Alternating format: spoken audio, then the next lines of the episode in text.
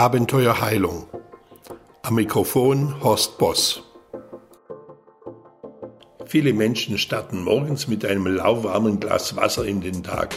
Das bringt ihren Stoffwechsel in Schwung, regt die Verdauung an, Schadstoffe können ausgeschieden werden und Verstopfungen wird entgegengewirkt. Dieses Ritual können Sie enorm optimieren, indem Sie dem Wasser noch einen Schuss Vitamin C hinzugeben, also zum Beispiel den Saft einer frisch gepressten Zitrone.